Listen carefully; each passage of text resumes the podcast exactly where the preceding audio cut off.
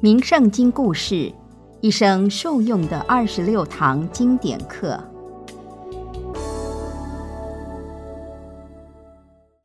各位听众平安。名圣经是关圣帝君留给世人的珍贵经典，教导我们如何修养良善品德。今天想与您分享一则运用智慧化解不利情势的故事。让我们一起从书中历史人物的抉择，学习做人处事的智慧。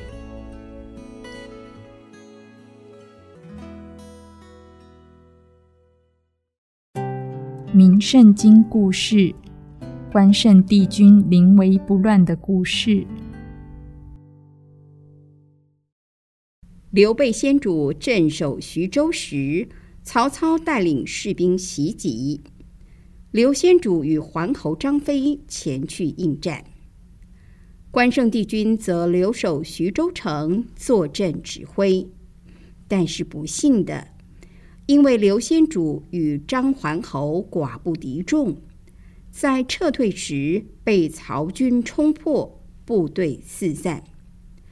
刘先主与张桓侯下落不明。曹操凭借着优势的兵力。攻下徐州城，但是为了表示对关圣帝君的尊重，下令手下的官兵不准伤害百姓，同时也派张辽前去游说关圣帝君，希望他能够投降。在大军压境的情势下，为了保全刘先主的夫人和徐州百姓。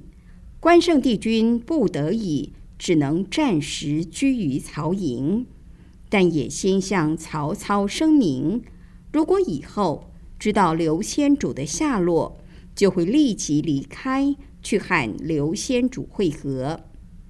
曹操心里虽然非常佩服关圣帝君的忠义之心，但仍想拉拢关圣帝君，让他可以归顺曹营。于是使出了计谋，想破坏关圣帝君的名节，让他无脸再见义兄。就在曹操班师回朝的路上，曹操故意安排关圣帝君与两位皇嫂共处一室，又听从张辽和许褚的计谋，减少夜晚蜡烛供应的数量，想要趁机造谣生事。抹黑关圣帝君与皇嫂的名节。当天晚上，张辽偷偷摸摸到了房外，想偷看关圣帝君是否有逾越礼法的行为。没想到，只看到关圣帝君提刀劈破墙壁，站在屋外研读《春秋》。如此整整过了一夜。都没有看到关圣帝君闭眼休息。隔天，关圣帝君依然正气凛然，丝毫没有疲倦的神色。因此，曹操与张辽甘拜下风，对关圣帝君的节义行为更是佩服不已。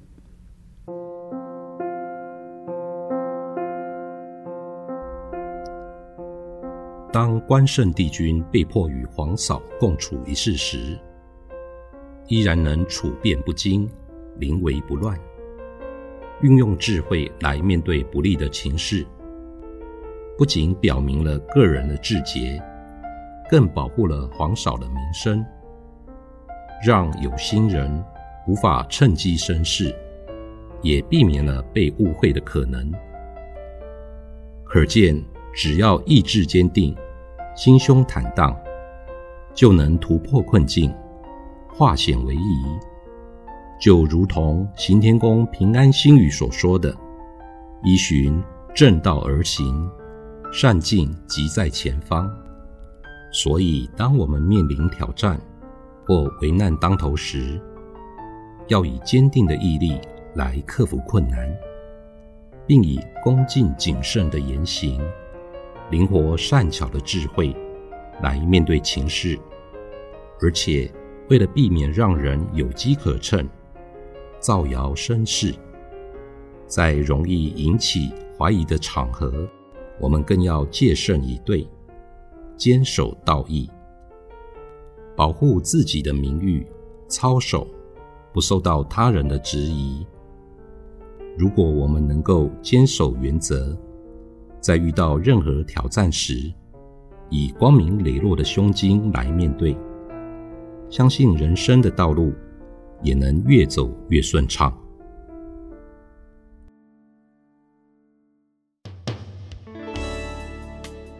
名圣经故事蕴含跨时代的正向力量，能帮助我们放下烦恼，净化身心。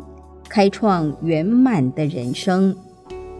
行天宫出版品免费赠阅，欢迎您到行天宫三宫及悬空图书馆索取这本智慧经典，也邀请您到行天宫问心书院脸书专业按赞，掌握最新有声书讯息。